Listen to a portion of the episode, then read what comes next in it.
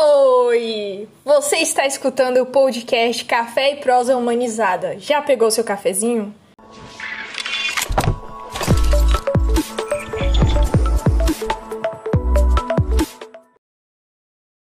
Olá pessoal, meu nome é Natália Silva, sou acadêmica de Direito da Universidade Federal do Tocantins e faço parte do grupo de extensão Teoria e Prática Humanizada em Direito e Gênero. E nesse episódio eu vou explicar um pouco sobre o sétimo capítulo que tem o título Reavaliação do Caráter do Trabalho.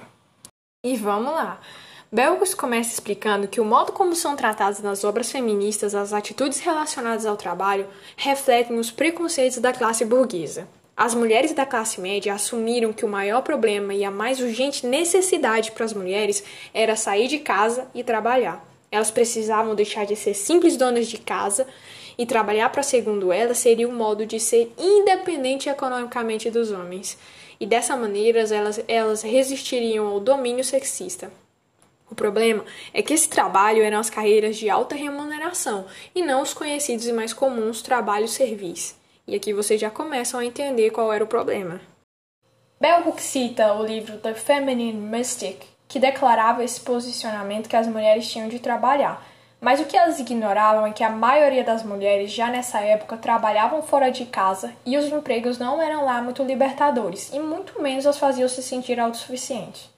Hooks cita Benjamin Barbas, meu Deus, gente, eu tô tentando pronunciar esse trem, que faz uma crítica em Liberating Feminism, onde ele diferencia essa divergência que existia entre a realidade e o que as feministas buscavam. Ou seja, existia a busca do trabalho como fuga do ócio, no caso daquela vida sem muita ocupação, e o trabalho de sobrevivência, que é o que a maioria das pessoas tinham. Porém, essa crítica do Babs não teve muito impacto no movimento, não. Bell Hooks explica que enquanto para as mulheres trabalhadoras exploradas, mal pagas, a visão do trabalho como libertação não teve muita influência. Para as mulheres brancas, isso foi o oposto. Aquelas que eram formadas academicamente se sentiam motivadas a entrarem ou voltarem ao mercado de trabalho. E para as mulheres brancas que não eram formadas, gerou um incentivo de tolerar, de suportar os, os empregos de baixa remuneração, visando aumentar o rendimento da família e acabar com o isolamento pessoal porque pelo esse contexto que era propagado de, dessa necessidade de trabalho, essa propagação da ideia de liberdade, é óbvio que as mulheres elas se sentiam que iam ficando para trás, mesmo então elas tinham que trabalhar, mesmo que elas não ganhassem muito. E isso é até interessante porque Caroline Bird explica em The Two Paycheck Marriage que muitas mulheres foram arrastadas ao trabalho para ajudar nas despesas de casa, comprar roupas para as crianças ou pagar custos elevados em universidade. Elas tinham um perfil de procurar, em sua grande maioria, empregos de meio período para que ele não interferisse, na, não interferisse na vida familiar. Elas queriam trabalhar para dar melhores condições aos filhos. Então, no caso, hum, as crianças da década de 70 foram os maiores motivadores para as mulheres trabalharem. Além disso, muitas delas, mesmo não conhecendo o feminismo, de certa maneira já contestavam as ideias antiquadas sobre qual era o lugar das mulheres. Enfim, essa ideia que era vendida do trabalho liberta as mulheres gerou, na verdade, uma consequência oposta do que era pensado. Inicialmente, afastou muitas mulheres pobres da classe trabalhadora, e nesse caso a gente cita o Barber de novo, porque ele explica que muitas mulheres queriam, na realidade, era desistir do trabalho, porque o que elas faziam não era libertador. Para as americanas pobres, libertação era desistir de ter que esfregar o chão, limpar sanitários, pregar trocentos botões, ou seja, poder trabalhar e ter de trabalhar são situações bem diferentes. Elas queriam desistir porque, para as mulheres pobres, por experiência própria, elas sabiam que a maioria dos trabalhos não era gratificante, muito menos libertador e ainda conseguia chegar a ser desumano. E o pior é que, quando elas viam as declarações das burguesas, elas se sentiam ameaçadas, pois elas tinham medo que, quando as mulheres brancas entrassem na classe de trabalho, elas e os homens de sua classe perderiam seus empregos. E nisso Barbie ele concorda quando ele diz que o efeito de muitas mulheres relativamente instruídas entrando no mercado que era inflexível e ainda marcado de trabalhadores pouco qualificados, alguns inclusive desempregados, quem mais sofreria seria a base da pirâmide social. Porque a contratação dessas mulheres ditaria o desemprego para quem está nessa base. Ora, a gente sabe, né, que o patrão ele vai querer quem teoricamente sabe mais, independente do cargo. Então a gente pode citar nesse caso os jovens negros, por exemplo, que já eram parte de um grande número de desempregados, e essa situação só fez com que o número crescesse.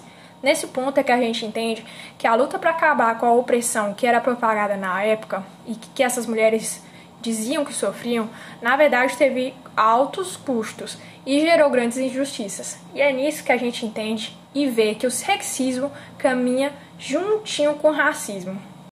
E é por isso que mulheres e homens negros foram os primeiros a demonstrar receio e medo em relação ao grande fluxo de mulheres casadas entrando no mercado. Então, existia naquela época os programas de ações afirmativas, que eles deveriam ser uma forma de inclusão, mas o que aconteceu é que agora eles agrupavam as mulheres brancas com as mulheres de outras etnias e de outras classes, e então existia uma institucionalização da discriminação. Mas por quê? Porque agora os donos das empresas, eles podiam se justificar pelas próprias ações afirmativas a contratação e a sua preferência pelas mulheres brancas. Por quê?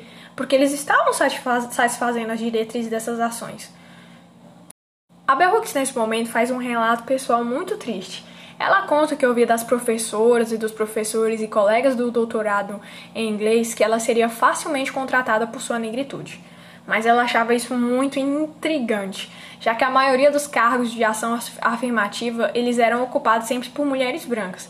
Então ficava claro ali que quando uma pessoa não branca era contratada, isso sempre acontecia porque ninguém mais era considerado para o cargo, o que geralmente não era comum. Na verdade, nem acontecia com as mulheres brancas porque elas tinham chance de competir por essas posições. E ela diz que o ativismo feminista gerou a ideia que as mulheres brancas eram a minoria e isso fazia com que os empregos que antes eram dados para os não brancos agora fossem entregues para as mulheres brancas. Isso criava um ambiente onde as pessoas de cor viam o feminismo como uma ameaça às suas próprias lutas de libertação. Então fica aquele porém, porque se as mulheres brancas tivessem citado duas categorias de ação afirmativa, sendo uma delas para as mulheres de diferentes grupos étnicos oprimidos, é, que também lutavam por igualdade de trabalho, o feminismo não teria parecido um movimento de libertação das mulheres brancas a todo custo. Não, não teria parecido um movimento em que só as mulheres brancas precisavam de libertação, que só elas eram vítimas de um sistema. Não. E acontece que a custa das. É, que, que, que naquele momento o movimento parecia que era a custa das pessoas não brancas para além de todas essas questões, a ênfase que foi colocada no trabalho como algo essencial para libertar as mulheres fez parecer com que as mulheres que já trabalhavam, independente de suas condições, se estavam lascadas, se matando por pouco, tanto faz, né? Fez parecer com que elas já estavam libertas, porque se o critério ali era só ter um emprego para ser livre, então quem estava trabalhando já estava liberto, né? Nisso, muitos trabalhadores acabavam vendo o movimento como algo que não era para elas. E mais ainda, viam o fato de já terem trabalhado, já terem trabalho como uma condição que estavam libertas. Coitados. Isso aqui é muito triste, porque uma coisa deveria ser boa fez as mulheres mais oprimidas, de certa maneira, a aceitarem e ainda se orgulharem de sua condição. Ou seja, elas não participavam e nem tinham interesse pelo movimento.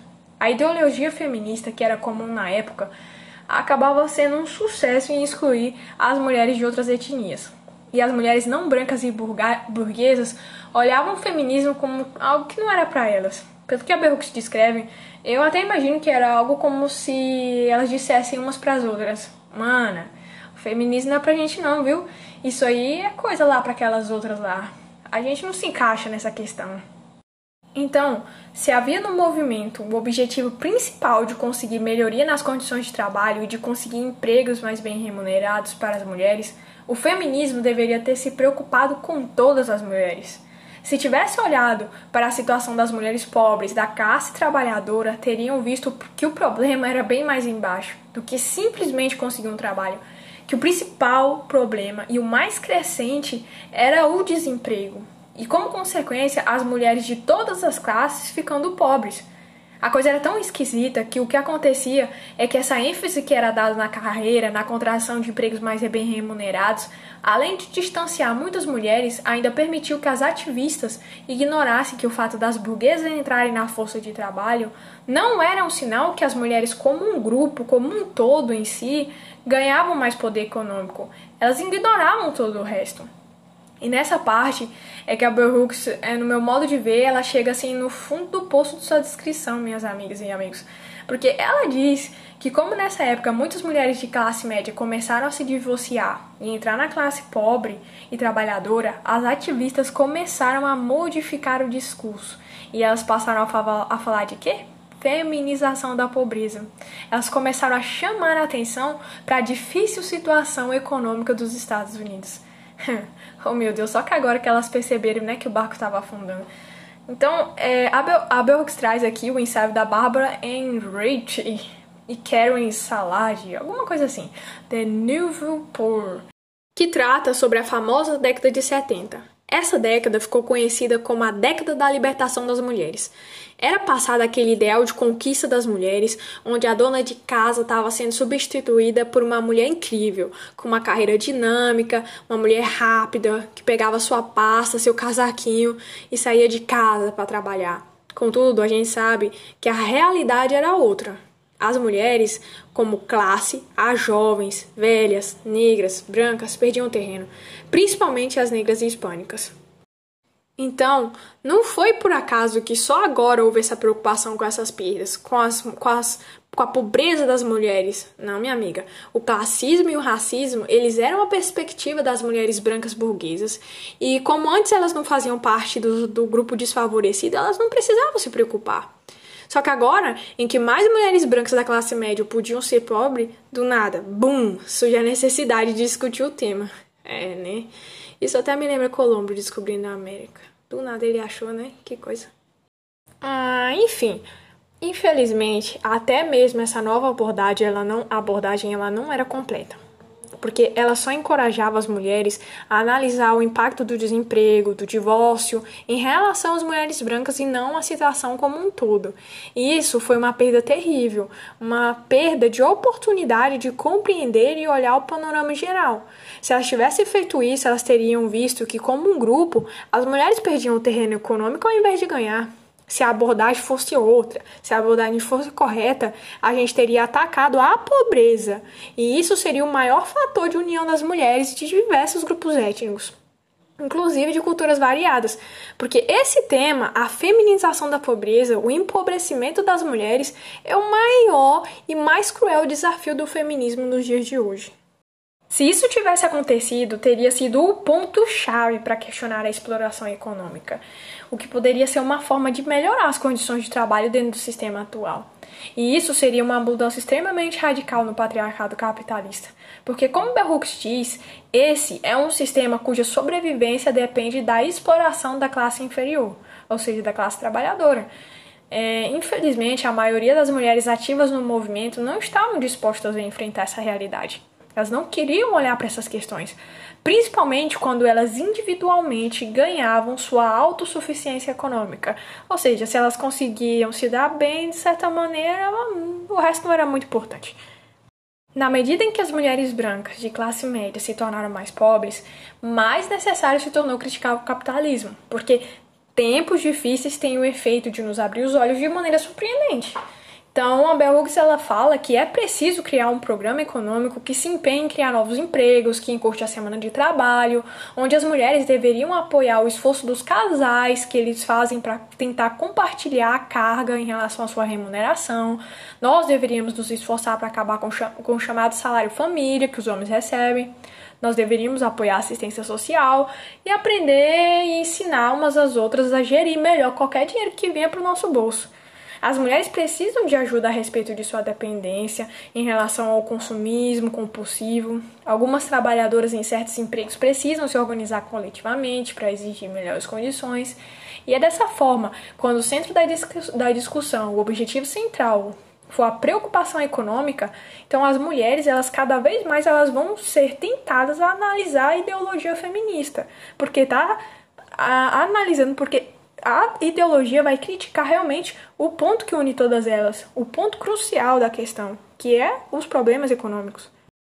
Outra questão assim que a Bell Hooks traz assim que é bem pesada é essa questão em que além de ser explorada economicamente, as mulheres são exploradas psicologicamente em seus empregos, porque a ideologia sexisma, sexista ela leva a gente a desvalorizar as nossas contribuições para a força de trabalho. Então, em geral, a gente é ensinado a trabalhar por necessidade e não para contribuir para a sociedade. Nós não somos ensinados, nós não somos, nós não nos entendemos como pessoas criativas que realizamos tarefas que beneficiam um todo. Então, ela fala que o foco que foi colocado nas profissões ou nas carreiras dentro do movimento, essa necessidade de conseguir um trabalho, principalmente remunerado, foi isso com que as participantes, participantes do movimento vissem os outros empregos como sem valor, principalmente os de baixa remuneração. Isto é, a forma de ver dessas feministas acabava se espelhando com quem? Com as atitudes dos homens que elas tanto criticavam todo mundo sabe como o trabalho doméstico ele é mal visto em toda a sociedade e que geralmente as mulheres, em sua grande maioria, são as responsáveis por realizá-lo. Mas em geral, para a maioria das pessoas, limpar a casa é um suplício, é uma droga. E é uma atividade que ela é vista da pior maneira. Por quê? Porque é chato, porque todo dia suja, porque parece que nunca termina. E aí você sempre tem aquela sensação de incompetência, porque você nunca conclui, você nunca termina aquilo, todo dia tem mais. E isso é, piora na visão daqueles que não são responsáveis por esse trabalho, aquelas pessoas que não têm que fazer isso. Porque essas pessoas, em geral, são os homens, porque eles não são responsabilizados por isso, eles não conseguem entender essas questões. E para tentar resolver esse problema, as feministas defendiam que o trabalho doméstico ele tinha que ser remunerado. Contudo, a Bell Hooks ela explica que é pouco provável que isso melhorasse a consciência das pessoas de, de como elas viam o trabalho doméstico. Porque, por melhor que fosse remunerado economicamente, ainda sempre haveria aquele estigma degradante que sempre é associado ao trabalho doméstico em si, entendeu? Sempre teria aquela visão de, de algo ruim, independente se você está recebendo ou não. Então, é aquela questão da exploração psicológica. Em Woman and the New World, é descrito a situação que é, remunerar o trabalho doméstico nos aproxima mais ainda da via capitalista, porque coloca um preço em atividades que deveriam satisfazer as necessidades humanas, e não somente naquela questão de dar uma independência às mulheres. Então, mesmo que houvesse um pagamento por esse serviço, é pouco provável que ele deixasse de ser visto como um trabalho assim, um trabalho que é para mulheres, um trabalho de mulher, ou que ele fosse visto como alguma coisa, um trabalho que tivesse valor. Tá, mas agora a gente vai tentar ver esse trabalho doméstico, que geralmente é visto com muita insatisfação, com muita raiva, esse, assim, esse nojo, né? A gente vai tentar ver isso de uma maneira diferente, com uma nova perspectiva, um novo horizonte, que dê valor para a prestação dos serviços e do trabalho doméstico em particular. Assim, num âmbito bem mais positivo, que não seja só restrita a essa questão da insatisfação, do ódio que a gente tem, né? De arrumar a casa. Aí eu entendo, gente, eu também não gosto, não. Então tá, vamos lá. Poucos estudos, como Bell Hooks bem cita, descrevem e analisam como o trabalho doméstico bem feito pode contribuir para o bem-estar individual e promover o que? O desenvolvimento humano. Por quê? Porque ele ajuda na redução do estresse e ainda desenvolve o senso estético.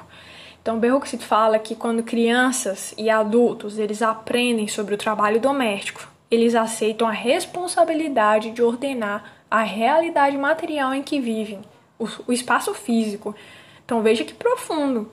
São só pelo simples fato de você organizar suas casas, de você colocar as coisas em ordem, você começa a perceber a realidade que você vive, a realidade material. Então, se tem um problema, você não vai olhar para aquilo e aceitar não, porque você tem um senso. Então, você vai querer que as coisas fiquem organizadas. Só que, infelizmente, como muitos rapazes não aprendem é, sobre esse trabalho, eles acabam crescendo meio que sem respeito pelo ambiente, eles não sabem como tomar conta de si mesmo, eles acabam tendo uma dependência desnecessária das mulheres. E do lado oposto, é, as mulheres, elas acabam sendo muito obrigadas a realizar as tarefas domésticas, acabam vendo esse serviço como algo extremamente humilhante, degradante. E o que isso leva o que elas a odiar o trabalho doméstico isso acaba privando essas mulheres de ter uma satisfação pessoal que elas poderiam é, ter ao sentir que elas conseguem concretizar essas tarefas que são tão necessárias. Então elas acabam crescendo e vendo a maior parte do trabalho, inclusive até outros serviços, como algo horrível e vivem sonhando com uma vida que, que elas não têm que trabalhar. Se elas fossem ensinadas a valorizar as tarefas domésticas, a gente veria que todos os trabalhos assim de uma maneira diferente, porque a gente ia passar a verificar o trabalho como um todo, como uma confirmação da nossa identidade ao invés de uma negação. Então nós atingiríamos uma satisfação espiritual. Mas como assim atingir uma satisfação espiritual pelo trabalho? Então, nessa questão, a Bell Hooks fala que como a gente vê tra o trabalho, principalmente o trabalho doméstico, que é tão necessário mas é visto como de uma maneira tão negativa, a gente acaba tentando extrair de pensamentos filosóficos, de ensinamentos religiosos, é essa satisfação para a gente se sentir realizado. Só que quando a gente chega lá, o primeiro e o mais importante ensinamento que nos é dado é o quê? Que a disciplina começa com a execução de todas as tarefas, sobretudo, ou seja, mais importante, aquelas em que a nossa cultura considera o que? Servil. Ou seja, nós precisamos ressignificar, dar um novo sentido e maneira de enxergar o trabalho em geral. Nós não podemos desvalorizar o trabalho que nós, mulheres, somos responsáveis. Nós não podemos encarar o valor desse trabalho simplesmente baseado no salário que algumas ou que nós recebemos. É, embora muitos de nós não recebam por seus serviços, isso não significa que nós somos um fracasso pessoal, né? Falta, ou que nós temos uma falta de êxito ou uma inferioridade. Essa atitude é de quem? Essa atitude é dos poderosos. É como eles avaliam o valor de nossas atividades, entendeu? É eles que exigem que a gente só seja medida com base em fatores econômicos. Nós, muito pelo contrário, a gente tem que reconsiderar essas questões, a gente tem que olhar para o trabalho e para a nossa relação com as atividades como uma expressão de dignidade, de rigor, de criatividade, entendeu? Como seres humanos, nós devemos parar de considerar o trabalho como uma forma de escravidão. Nós precisamos entender que nós nos tornamos humanos, humanos quando nós participamos do trabalho. Porque no final das contas é impensável olhar para o mundo que não exista o que? Labor, que não exista trabalho. É, só que infelizmente a gente tem tanto essa visão é, como o trabalho como algo obrigatório, porque realmente ele nos é colocado dessa maneira, como uma forma de exploração, que a gente ao longo da, da, das épocas a gente perdeu a noção de que realmente para nós existirmos, para a gente se manter como, como criatura, é, a gente precisa trabalhar. E se a gente deixar de trabalhar, a gente para de existir. E é por isso que nós temos que reafirmar que as pessoas têm de trabalhar, mas não por essas antigas razões, entendeu? A gente precisa ressignificar esse termo. Precisamos tirar essa polarização, essa oposição de atitude que é sempre colocada em relação ao trabalho. Porque pouco importa se a questão é burguesa, socialista, Uh, o que a gente sabe é que a gente pode odiar o, o trabalho como algo que destrói a personalidade humana, mas a gente precisa reconhecer que o trabalho é parte do nosso desenvolvimento fundamental como ser humano. Por quê? Porque sem ele a gente não existe, porque nós precisamos realizar alguma coisa. Então nós precisamos criar. E nós, mulheres, principalmente precisamos ver o trabalho como desenvolvimento de nossas personalidades, de nossos outros conceitos. E não é é qualquer trabalho, não é uma carreira bem remunerada, são todos os tipos de trabalho, entendeu? Nós criamos, nós realizamos alguma coisa. Quando a gente vê o trabalho de uma forma negativa, a gente é incapaz de satisfazer, de se satisfazer. A gente acaba criando uma necessidade meio que opressiva de e sei lá, desesperada de buscar em outras fontes, nas relações, e a gente acaba buscando indivíduos sexistas, uma satisfação que ela não é dada por outra pessoa não vai ser dada por uma pessoa, entendeu? É, inclusive, por a gente não conseguir buscar essa satisfação no outro, é que a gente precisa, é, inclusive, puxar isso de dentro de nós. A gente precisa depender de quem? De nós mesmos, de nossa relação com o ambiente, da nossa possibilidade de criação, de nos sentirmos úteis e criadores. A gente pode tirar essa satisfação de se sentir útil, de criar alguma coisa do trabalho. Inclusive, essa visão negativa sobre o trabalho é o que leva muitas mulheres que precisam de assistência social a se sentirem inúteis e parasitas. Porque primeiro o sistema já é humilhante já e desmoralizante, já meio que tira tudo dela psicologicamente. Ela tem que se humilhar para receber aquela assistência, né? E segundo, porque sempre existe que aquelas mulheres que precisam dessa assistência, elas não servem mais, mais pra nada, entendeu? Porque se ela chegou a precisar daquilo, é porque ela é incapaz, né? E isso não é verdade. Entendeu? E, e, esse tipo de visão é tão ruim porque essas pessoas elas não, elas não se sentem satisfeitas, elas se sentem inferiores, elas se sentem humilhadas, elas acabam entrando em depressão. E essa é uma situação assim, meio aquele chamado tal do círculo vicioso. Nossa, que porque acaba incapacitando essas pessoas de ver na sua realidade um novo horizonte, uma nova maneira é, de tentar se libertar daquela coisa toda. Então, essas mulheres também que precisam de, do, desse, desse sistema é, social, desse, dessa ajuda, elas também seriam beneficiadas se a gente tivesse essa visão um pouco mais positiva do trabalho, entendeu? A gente tivesse essa visão diferenciada, e isso tem que ser um objetivo feminista, tem que ser um esforço, reavaliar o caráter do trabalho tem que ser o nosso objetivo, entendeu? O movimento feminista do futuro só irá se sustentar se as necessidades das massas de mulheres forem satisfeitas.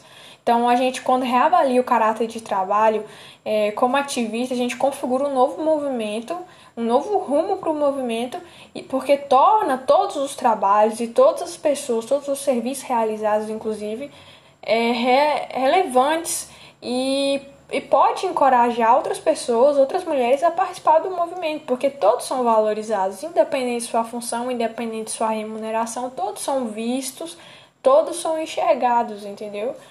É, então, gente, é, eu espero que vocês tenham entendido o que eu tentei passar nesse episódio. O trabalho doméstico ele precisa ser valorizado, é, precisa ser reconhecido, é, porque a partir do momento que a gente organiza a nossa casa, a gente dá significado para o trabalho, é, a gente passa a organizar a nossa realidade como um todo. E a questão, assim, vai de casa para fora, de fora para casa, né? Não é o cargo, não é a remuneração que nos dá valor. Todos os trabalhos servem um propósito e quando que a gente cumpre a nossa função básica, quando a gente realiza o nosso trabalho de uma maneira bem feita e a gente encara isso dessa maneira, a gente se sente útil, valioso, porque realmente a gente é. E é isso, gente. Muito obrigada por terem me ouvido. Se sobrou alguma dúvida, manda no arroba Direito e Gênero UFT, que endereça para a Natália, que sou eu, eu tentar responder. E se vocês gostaram desse podcast, apertem seguir aí no Spotify para vocês poderem estar ouvindo os próximos episódios. E foi um prazer imenso estar falando com vocês e até a próxima.